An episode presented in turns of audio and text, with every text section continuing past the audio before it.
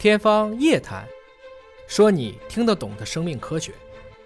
张主任，您从医这些年来有没有自己比较遗憾的病例？啊，有啊，这个可能太多了，我觉着。会觉得遗憾很多吗？对，是遗憾很多，因为有时候觉得自己当作为一个医生嘛，就都觉得呃，希望病人都特别的好，然后觉得自己也很有成就感。但是经常有一些病人呢，因为各种的原因，甚至有放弃治疗的。呃，就病人主动选择对，就是我曾经有过一个病人，才三十出头，嗯，他知道是宫颈癌，实际上并不是特别晚。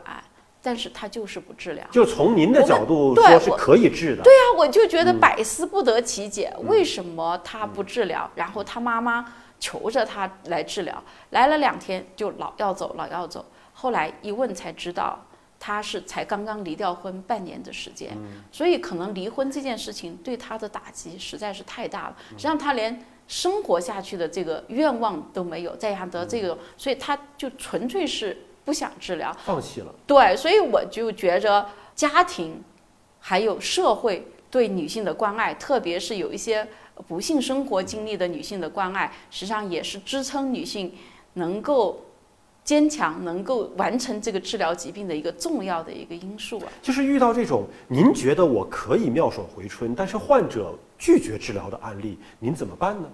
我们只能说尽量的来。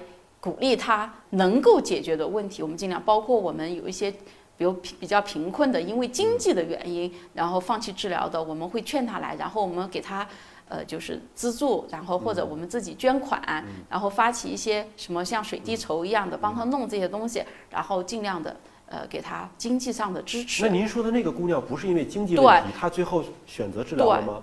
她最后。我们是给她治疗了，但是最后治疗完之后就再也再也没有来医院就释放。就是手术是做了的。对对对。但做完之后他也也也不回访了。也不对，他就再也不来医院，所以也不知道怎么样情况。嗯。呃，我就觉得这个可能我们包括我们搞妇科肿瘤的医生，呃，不仅是要知道懂得我们专业的知识，还有包括一些心理方面的，我觉得一一些干预，呃，还有一些就是嗯。要动员社会的力量，还有家庭的力量，来尽量给这些女性关爱。我觉得可能才会把这个肿瘤会尽快的或者更好的来进行得到救治吧。因为作为肿瘤科的医生，可能经常会面对一些生离死别啊。您有没有觉得特别无能为力、特别无助的时候呢？哦，这个会有的，会有的。嗯，像包括今天早上我们会诊了一个病人，就是五十五岁。嗯。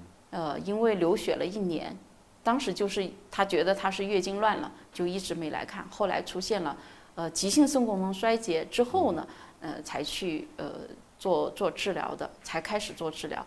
那我们看患者已经是坐着轮椅，因为呃因为肿瘤压迫着神经，然后引起疼痛。他拖了一年的时间没来看医生。他拖了，对他拖了一年的时间。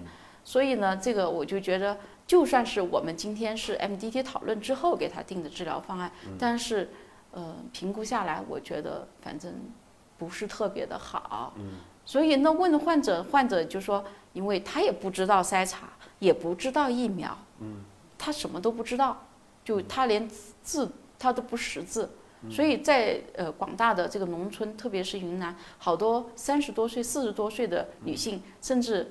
自己都不识字的，所以这种情况，所以所以习主席说的很好，就扶贫要扶智，嗯，对吧？我觉得就是智商的智，我们文化也需要扶贫，这个很关键。所以像今天上午的情况，就是 MDT 会诊了这么多专家一块儿商讨完了之后，对于预后的结果也是不乐观的。对，那怎么办呢？那治还是不治？那肯定要治啊！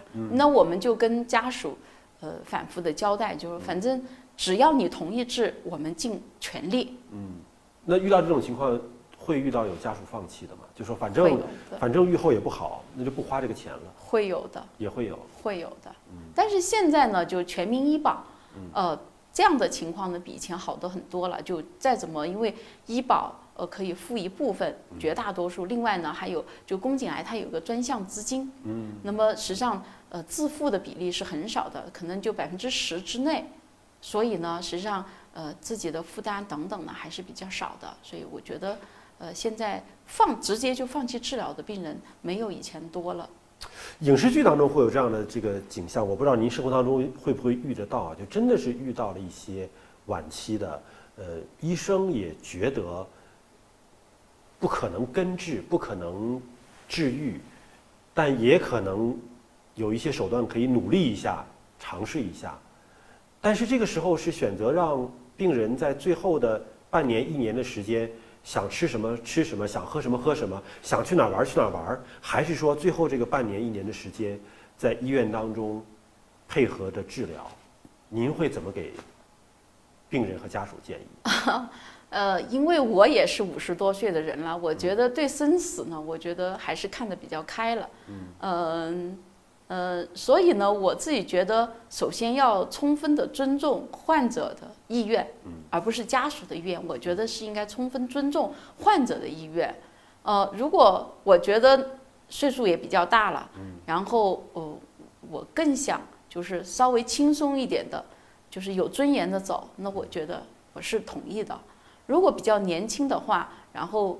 也比较有生存的这种愿望，那我觉得我们应该要尽全力来进行治救治。嗯，所以说患者本人的意愿更重要。对。